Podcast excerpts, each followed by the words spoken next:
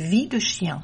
À Quilpué, commune du Chili de 150 000 habitants, depuis quelque temps, les chiens errants sont devenus de fidèles auxiliaires de la police locale. Ils portent des gilets fluorescents et accompagnent les carabiniers dans leur tâche du maintien de l'ordre dans les rues de la localité.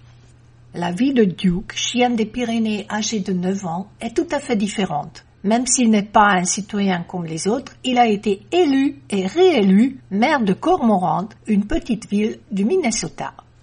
Mais tous les chiens n'ont pas une existence aussi agréable. En Corée du Sud, environ 2 millions de chiens sont consommés chaque année. On note cependant que les jeunes générations n'apprécient guère cette viande.